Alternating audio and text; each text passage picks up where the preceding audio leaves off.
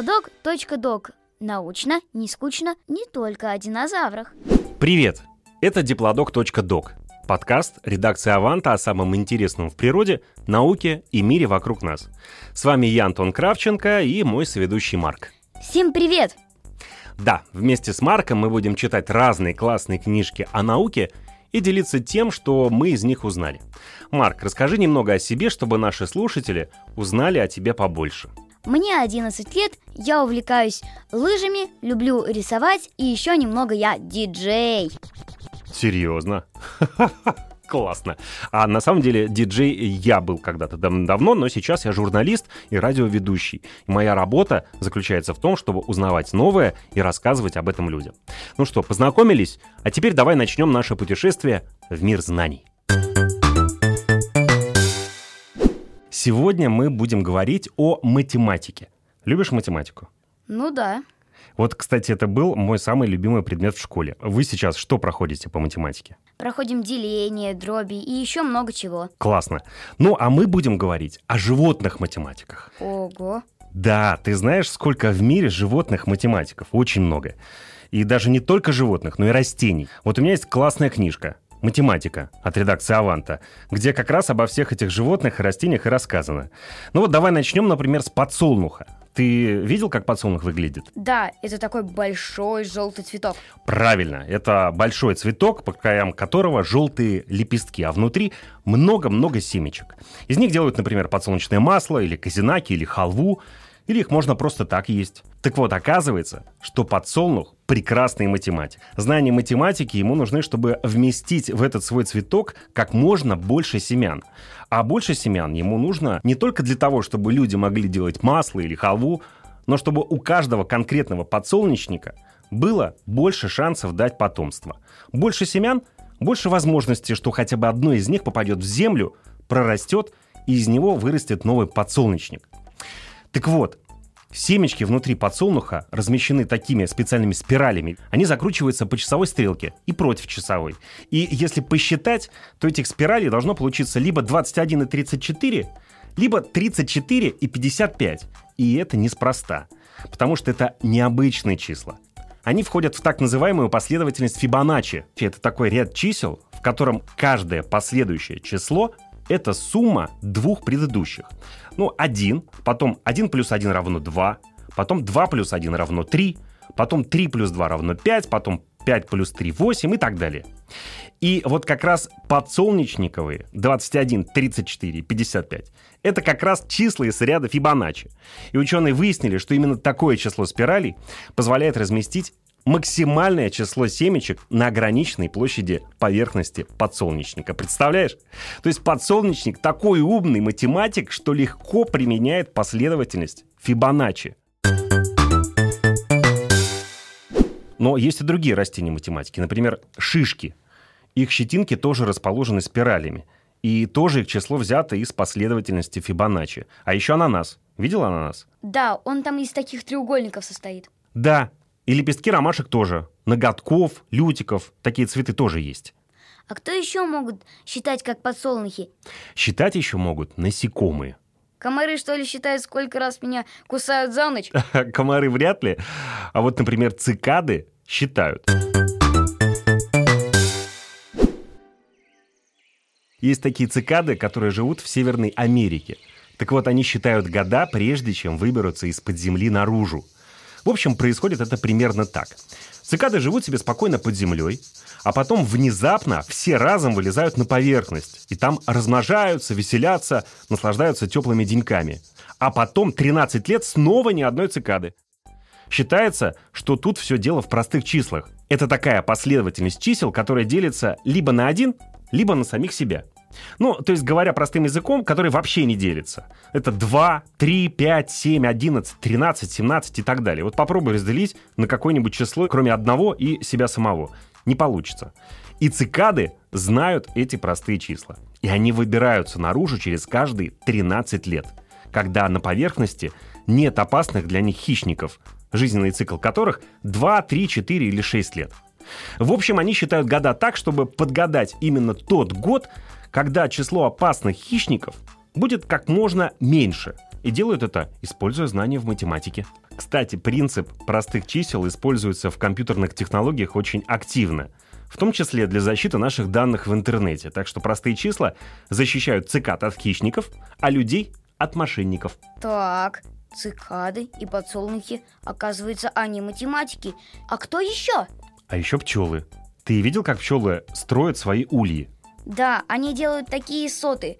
В них личинки пчел вылупляются, а еще в сотах мед содержится. Точно. Ты ел мед в сотах?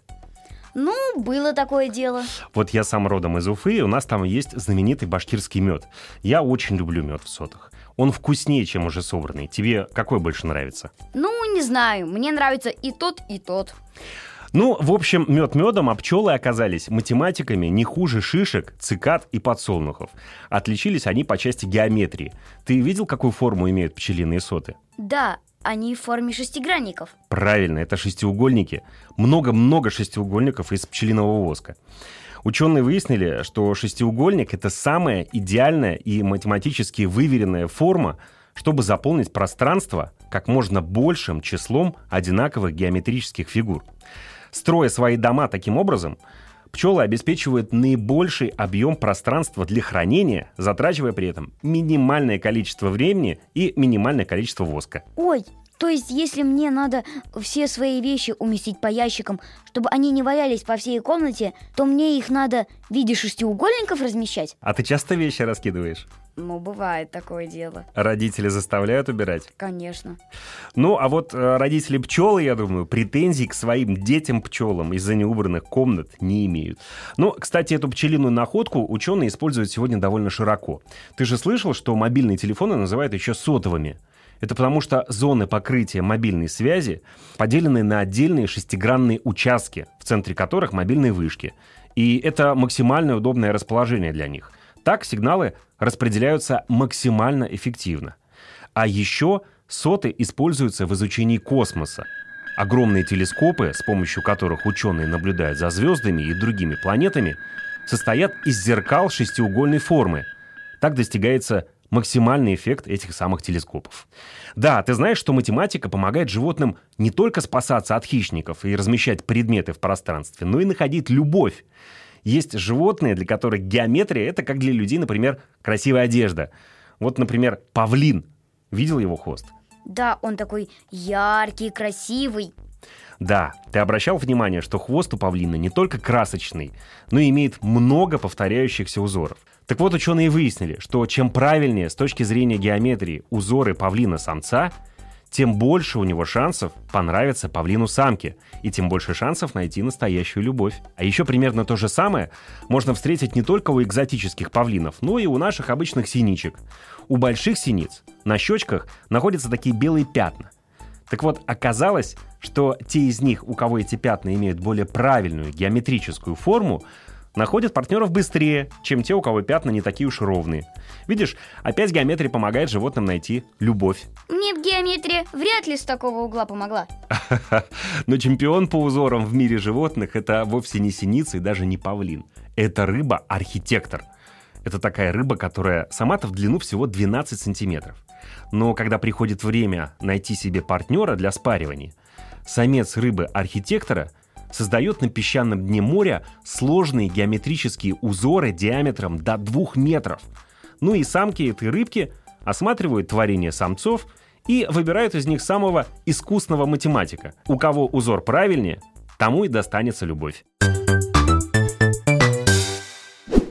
Ух, ничего себе! Сколько много я узнал за сегодня. Но давай будем уже заканчивать. Давай только напоследок расскажу еще об одних замечательных математиках из мира природы. Это муравьи. Ну, по ним сразу видно, что они считать умеют. Вон как у них все отлажено. Муравьи используют счет при поиске места для нового дома муравейника. Когда в старом доме становится слишком много муравьев, то им надо найти место для муравейника побольше и переехать туда. Им надо найти новую большую ямку или какое-то еще другое подходящее место. И как думаешь, как они определяют размер таких ямок? С маленькими муравьиными рулетками бегают, что ли? Нет, но эта версия тоже интересная. В общем, несколько муравьев-разведчиков отправляются на поиски нового места. Когда они его находят, то начинается самое интересное. Муравьи для выбора наибольшего места под муравейник используют математический метод пересечений.